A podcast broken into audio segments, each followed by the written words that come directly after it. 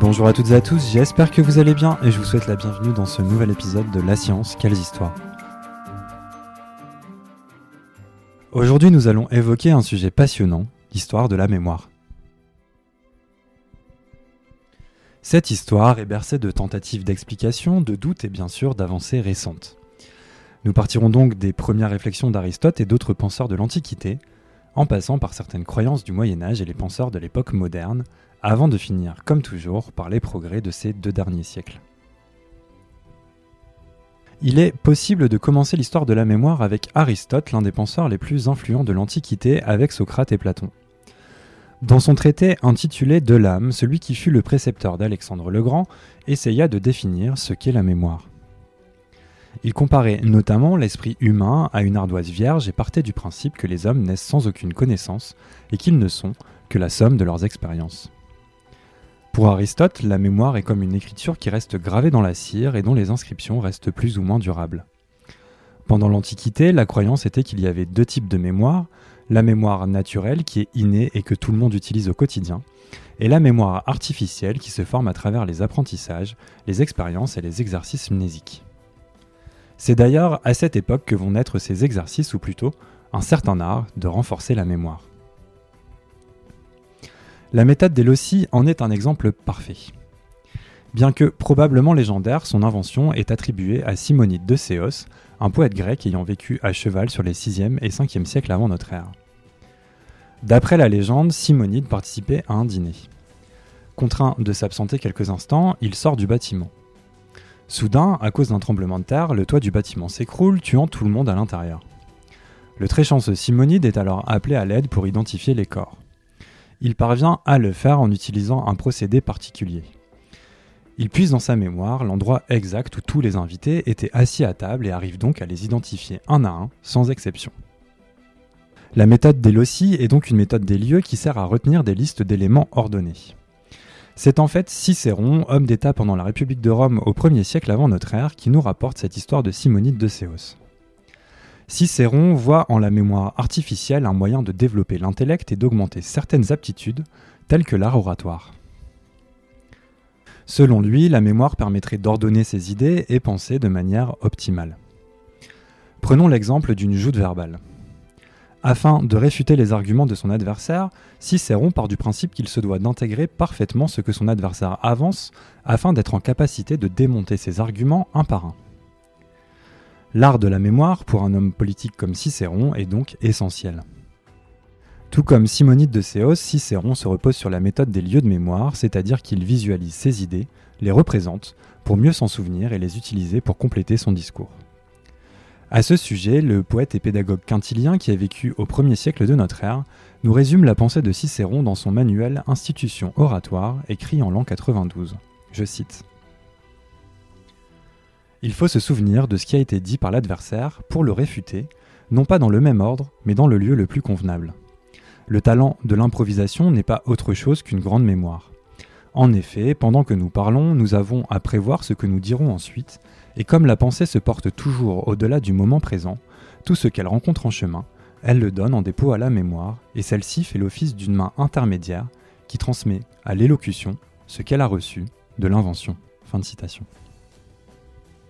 Bien plus tard, dans la deuxième partie du Moyen Âge, Raymond Lull, qui a vécu de 1233 à 1316, invente un art de la mémoire basé sur des combinaisons de signes.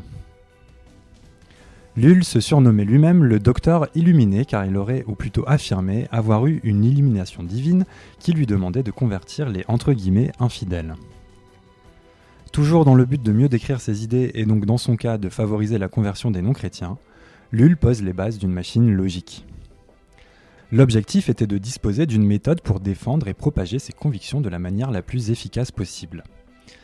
Jean-François Prévraud, dans un article intitulé Intelligence artificielle de l'Ars Magna de 1270 aux machines à penser actuelles, nous expliquait le principe de la machine logique de Lull. Je cite. Les théories, sujets et prédicats théologiques étaient représentés sous forme de figures géométriques sur des cadrans concentriques dont on déplaçait certains de manière aléatoire, tandis que d'autres se positionnaient automatiquement. Lull affirmait que cette machine démontrait automatiquement la véracité ou l'inexactitude d'un postulat. Lull baptisa sa machine Ars Magna. Ce qui est également intéressant avec son histoire, c'est que dès le XIIIe siècle, on comprend sans doute que la mémoire humaine, qu'elle soit selon Aristote innée ou artificielle, n'est pas infinie. On commence alors très tôt à chercher des moyens, des outils pour compléter notre mémoire.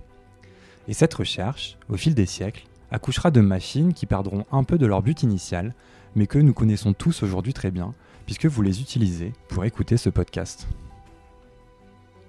Dans la deuxième moitié du XVIe siècle, c'est Matteo Ricci, missionnaire jésuite italien, qui développe son idée du palais de la mémoire. Pour être plus précis, pendant les vagues de tentatives d'évangélisation de l'Extrême-Orient, les jésuites avaient notamment l'idée de développer des moyens mnésiques basés sur la tradition antique pour emmagasiner des connaissances. Pour ces missionnaires qui partaient à l'autre bout du monde connu, cela permettait de faire le très long voyage sans s'encombrer de nombreux livres. Cette technique avait également un deuxième avantage celui d'épater les savants et les traits orientaux. Les missionnaires jésuites sélectionnés pour partir disposaient déjà d'une mémoire exceptionnelle et étaient en plus extrêmement bien préparés. Dans le cas de Matteo Ricci, qui était entre guillemets le directeur de l'entreprise missionnaire jésuite en Chine, la démonstration de ses incroyables capacités de mémoire devait également inciter les Chinois à croire en la doctrine qui leur était dévoilée. Quelques décennies plus tard, Pierre Erigon invente le code chiffre-lettre qui va révolutionner la méthode de la mémoire. Ce mathématicien français eut l'idée de faire correspondre les chiffres aux consonnes de l'alphabet. Afin de créer des sons mémorisables, il ajoutait une voyelle à chaque paire de consonnes consécutives. Peu après lui, Leibniz, grand penseur, scientifique et mathématicien allemand, nous précisait que, et je cite, toute attention demande de la mémoire. Alors qu'il était conservateur de la bibliothèque d'Hanovre, Leibniz s'intéresse à la mémoire et plus particulièrement au code de Pierre Erigon qu'il va rendre plus souple. L'existence de ces codes induit également l'idée que les hommes avaient déjà bien compris que la mémoire était malléable, qu'elle pouvait être travaillée, stimulée et améliorée par des procédés différents. L'arrivée du 19e siècle va apporter un œil nouveau sur la mémoire. À cette époque, les sciences connaissent d'énormes progrès. C'est dans ce contexte que Korsakoff, à la toute fin de ce siècle, décrit l'amnésie générale chez certains de ses patients alcooliques chroniques. Il décrit notamment l'un de ses patients de manière très détaillée, et je le cite. C'était un malade de 37 ans, un écrivain russe qui avait pris l'habitude dans ses voyages en Sibérie de boire beaucoup d'eau de vie. Le malade oubliait complètement ce qui lui était arrivé récemment, il ne pouvait dire s'il avait mangé ce jour-là, si quelqu'un était venu le voir. Ce qui venait de se passer cinq minutes auparavant, il ne pouvait s'en souvenir. Ce qui s'était passé bien avant la maladie, le malade s'en souvenait parfaitement et en donnait des détails. Mais tout ce qui avait eu lieu vers le commencement de la maladie, le malade se le rappelait confusément. Ainsi, par exemple, il avait commencé une nouvelle au mois de juin et en avait déjà écrit plus de la moitié, et à cette heure, il ne se souvenait plus du dénouement qu'il avait voulu lui donner. Fin de citation. Pour préciser le constat de Korsakoff, prenons, comme le fait le professeur Alain Liori, le cas d'une personne qui boit un café tout en jouant aux échecs. Si le malade savait jouer aux échecs avant que la maladie ne se prononce, il se souviendra des règles et pourra continuer à jouer car les pièces sont devant lui. En revanche, il sera incapable de savoir s'il a déjà mis du sucre dans son café car il aura oublié avoir fait ce geste le temps que le sucre fonde. Je laisse le soin à Alain Liori de résumer parfaitement ce phénomène. Je cite les malades vivent dans leur passé et dans un présent qui se renouvelle sans cesse. Plusieurs décennies plus tard, la neurochirurgie associée à des tests de mémoire viendra démontrer que l'amnésie est provoquée par la destruction au niveau temporal d'une zone appelée hippocampe. Une découverte que l'on doit au Canadien William Scoville et Brenda Milner. Notons également que la destruction de l'hippocampe est la plus souvent provoquée par la prise excessive d'alcool et de certaines drogues telles que la cocaïne. Pour évoquer la mémoire involontaire, parlons une fois n'est pas coutume de littérature et notamment d'une fameuse Madeleine. Le narrateur d'À la recherche du temps perdu dans Du côté de chez Swann, le premier tome du roman de Marcel Proust, nous dit, et je cite, L'odeur et la saveur restent encore longtemps. Et dès que j'eus reconnu le goût du morceau de Madeleine trempé dans le tilleul que me donnait ma tante, aussitôt la vieille maison grise sur la rue, où était sa chambre, vint comme un décor de théâtre s'appliquer au petit pavillon, donnant sur le jardin, qu'on avait construit pour mes parents sur ses derrières, et avec la maison, la ville, depuis le matin jusqu'au soir et par tous les temps, la place où on m'envoyait avant déjeuner, les rues où j'allais faire des courses, les chemins qu'on prenait si le temps était beau. Tout cela, prend forme et solidité, est sorti, ville et jardin, de ma tasse de thé. Fin citation. La Madeleine de Proust est donc associée à un élément déclencheur qui vient rappeler un souvenir à la mémoire de quelqu'un. Même s'il a été prouvé aujourd'hui que la mémoire des odeurs est bien moins efficace que celle des mots ou des images, Proust fait ici référence à un sentiment que nous avons tous ressenti un jour.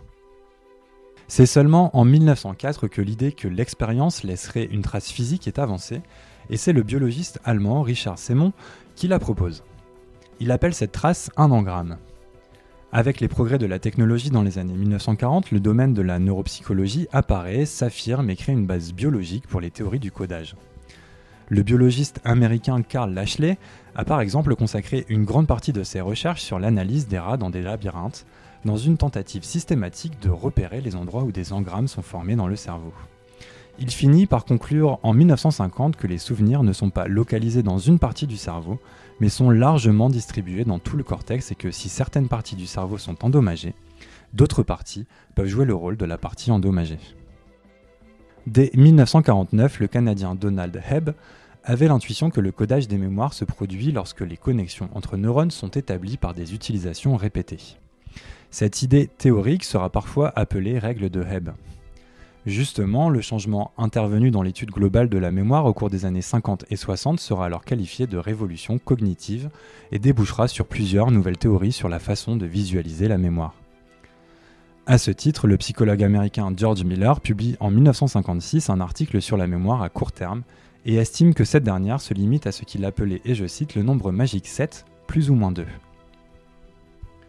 Pour Miller, le nombre d'objets pouvant tenir dans la mémoire de travail d'une personne se trouverait entre 5 et 9 selon les profils.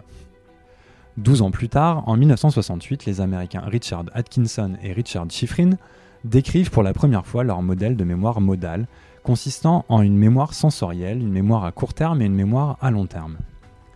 De nos jours, l'étude de la mémoire humaine est considérée comme faisant partie des disciplines de la psychologie cognitive et des neurosciences, ainsi que du lien interdisciplinaire entre les deux, connu sous le nom de neurosciences cognitives. Enfin, comment ne pas traiter de l'histoire de la mémoire sans évoquer la maladie d'Alzheimer? Selon le ministère des Solidarités et de la Santé, je cite la maladie d'Alzheimer est une maladie neurodégénérative, entre parenthèses, atteinte cérébrale progressive conduisant à la mort neuronale, caractérisée par une perte progressive de la mémoire et de certaines fonctions intellectuelles, entre parenthèses cognitives, conduisant à des répercussions dans les activités de la vie quotidienne. C'est le psychiatre et neuropathologiste allemand Alois Alzheimer qui identifie la maladie en 1907. À l'époque, il étudiait le cas d'Auguste Déter, une patiente de 51 ans admise à l'hôpital de Francfort pour cause de démence. Ses symptômes étaient les suivants. Troubles de la mémoire, désorientation et hallucinations. Après la mort de sa patiente, Alzheimer réalise l'autopsie de son cerveau et décrit les deux lésions cérébrales, signature de la maladie. Trois ans plus tard, en 1910, le nom de maladie d'Alzheimer est donné à la pathologie. C'est dans les années 80 que les constituants biologiques des deux lésions caractéristiques de la maladie d'Alzheimer seront identifiés. Dans les années 90, plusieurs gènes responsables de la transmission de la maladie d'Alzheimer au sein de certaines familles seront identifiés. Pour conclure, précisons que l'oubli est fréquent et qu'en moyenne, une personne oublie 50% de ce que sa mémoire a emmagasiné sur la dernière heure et que le chiffre monte à 80% au bout d'un mois. Mais cela ne veut pas dire que l'oubli reflète une suppression définitive des souvenirs dans la mémoire. Des souvenirs peuvent être oubliés mais peuvent ressurgir en étant déclenchés, ce qui veut dire que notre mémoire serait munie d'indices de récupération pour les retrouver. Ce n'est un secret pour personne, le cerveau humain est extraordinaire. Nous pouvons enregistrer environ 1 million de milliards de bits, soit infiniment plus que n'importe quel ordinateur. Nous retenons donc des informations en permanence, mais en oublions également aussi rapidement que celles enregistrées. La mémoire, comme toutes nos capacités cognitives, a besoin d'être sollicitée. Plus nous nous en servons, moins les effets du vieillissement sur notre cerveau se feront ressentir. Merci à toutes et à tous d'avoir écouté ce podcast de La Science, quelles histoires. Cet épisode, comme tous les autres de notre chaîne, a été écrit sans parti pris ni préjugé. Nous faisons en effet tous les efforts possibles pour vous apporter des textes clairs, précis et basés sur des sources fiables. N'hésitez pas à nous envoyer vos questions, évaluations et petites étoiles sur les différentes plateformes de podcast ainsi que sur notre site internet fondation-ipsen.org ou notre page Facebook LiveLab Fondation Ipsen. Merci à tous de votre soutien et je vous donne rendez-vous très bientôt.